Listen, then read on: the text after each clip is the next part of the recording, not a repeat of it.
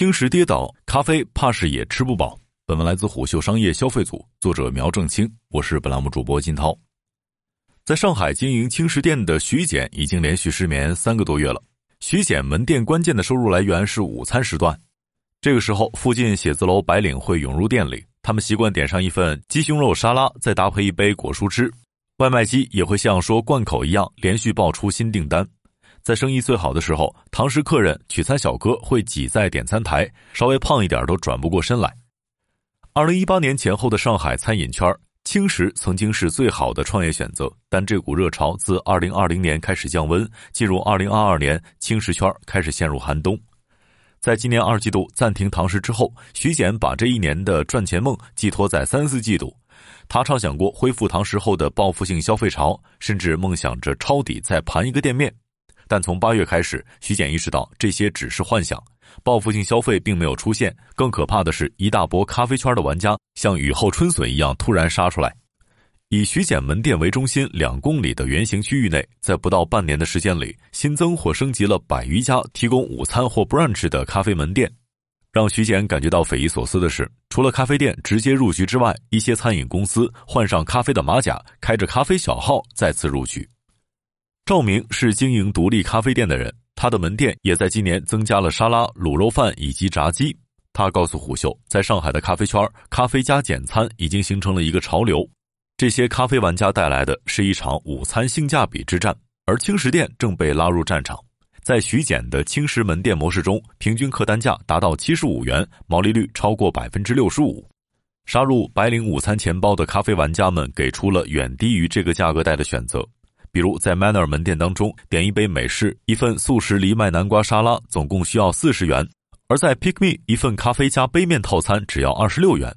这场性价比之战更像是一场需求侧变革引发的降价海啸。来自便利蜂的统计数据显示，二零二二年百分之七十以上的消费者午餐价格控制在二十元以内，过半消费者期待花二十元吃到超二十元的美食。在这样的降价海啸中，轻食店跌入寒冬。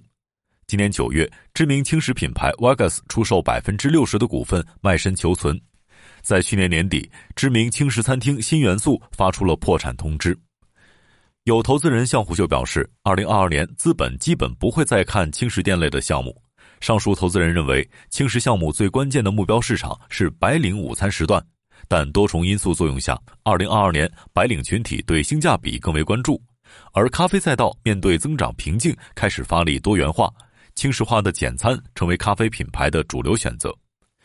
发力午餐的不只是中腰部咖啡品牌，星巴克和瑞幸也没闲着。二零二二年，星巴克和瑞幸加大了在烘焙品、甜品端的供给，像火腿可颂、贝果这类可以满足午餐需求的 SKU 开始变多。消费分析师刘畅统计了过去一年。本土头部咖啡品牌在餐饮领域的动作之后，发现约有超过百分之六十五的头部及中腰部连锁咖啡品牌在尝试简餐或推出更丰富的烘焙产品线。但多位分析人士共同认为，白领午餐市场是一个竞争异常激烈的红海，咖啡品牌想在这一市场打开局面并不容易。本土连锁咖啡品牌试图解决客单价的问题，这引发了两个趋势：其一，咖啡茶饮化；其二，咖啡简餐化。咖啡分析师赵成正向虎嗅表示，在二零二二年，这两个方向可以覆盖绝大部分本土咖啡品牌的战术选择。在咖啡茶饮化的模式下，通过更复杂的鲜果、奶酪原料调配，单品价格上冲至十五到二十五元每杯；在咖啡简餐化模式下，通过餐品 SKU 搭配，客单价上冲至四十到五十元每单。一位本土中药部连锁咖啡品牌联合创始人告诉虎嗅，由于2022年咖啡成熟市场城市出现了门店暂停营业的情况，几乎所有品牌都把战略从扩张改为了求存。上述创始人认为，门店现金压力不仅仅源自暂停营业，还有疫情后消费信心的变化，更深层次的危机来自于成本。2022年，纸张、咖啡豆以及咖啡师等成本均呈现出上涨趋势。而一些水果、奶制品配料的成本同比上涨幅度甚至超过百分之四十。以上的一系列因素正在倒逼咖啡品牌修改商业模型。赵成成认为，两条道路需要的公司特质不同。如果要走咖啡茶饮化道路，需要门店出杯量足够高，这样你的新品容易打爆。在订单量足够大的情况下，供应链成本才能够进一步降低。而咖啡简餐化道路需要门店点位接近白领消费群体。由于目前市场上有很多成熟的餐品供应商、代工方，相对来说对咖啡品牌的体量、供应链能力要求较低。头部巨头普遍尝试咖啡茶饮化道路，而中腰部品牌大多在咖啡简餐化道路上走得更远。另外，值得注意的是，需求侧的变化正在加速咖啡简餐化。星图金融研究院副院长薛红岩认为，二零二二年消费分级现象明显，依赖工资收入的群体正出现消费降级。而高收入群体正在奢侈品、豪车等领域并未出现明显的消费力下滑。两个明显的趋势是：一方面，白领打工者加大了咖啡消费，咖啡进一步成为打工刚需；另一方面，这一群体降低了日常餐饮开支，尤其是其中的非刚需开支。消费分析师刘畅认为，这种趋势直接的体现是低价平价咖啡二零二二年出现销量上涨，整体外卖大盘、堂食大盘疲软甚至下降。更低价格的咖啡和更低价格的简餐正在成为白领群体的刚需。一家在今年推出简餐业务的连锁咖啡品牌市场负责人告诉虎嗅，他们统计发现，在广州、上海，白领群体咖啡加午餐的价格预期比2021年下降百分之十五到二十左右。2022年，餐加饮四十元已经是一个敏感价格带，在2019到2020年，部分城市该数据可以达到五十到五十五元。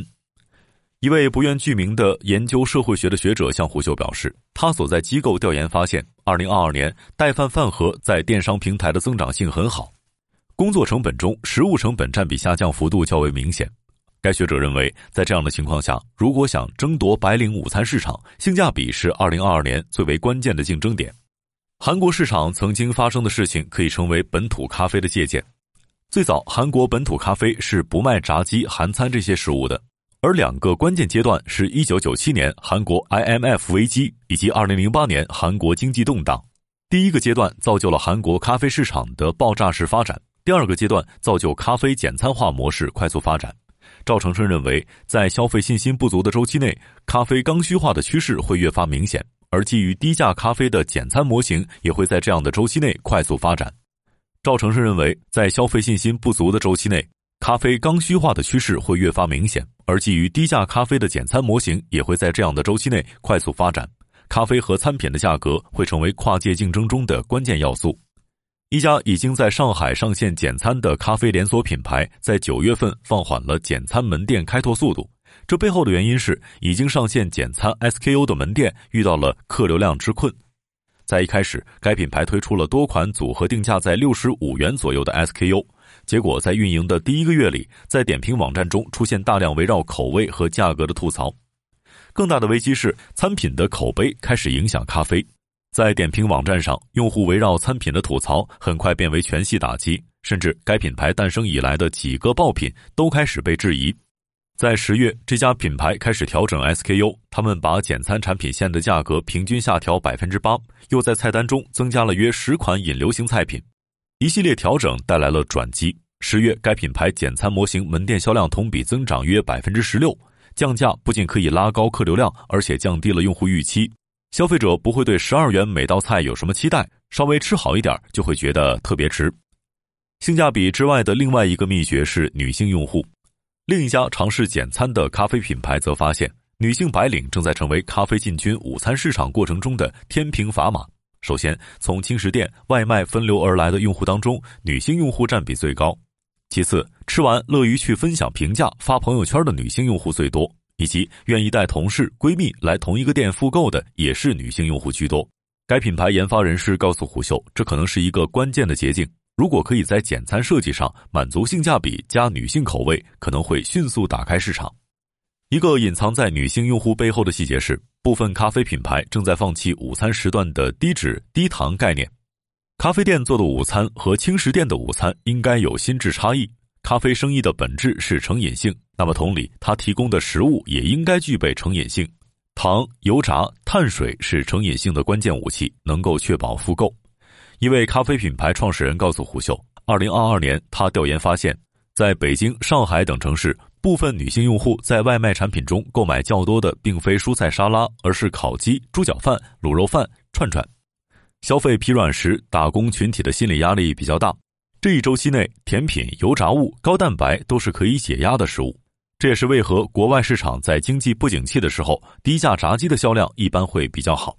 可以预见的是，多个咖啡品牌已将2023年的午餐市场视为关键机会。随着各地逐渐恢复常态，餐饮圈可能将会开启一轮激烈的午餐战。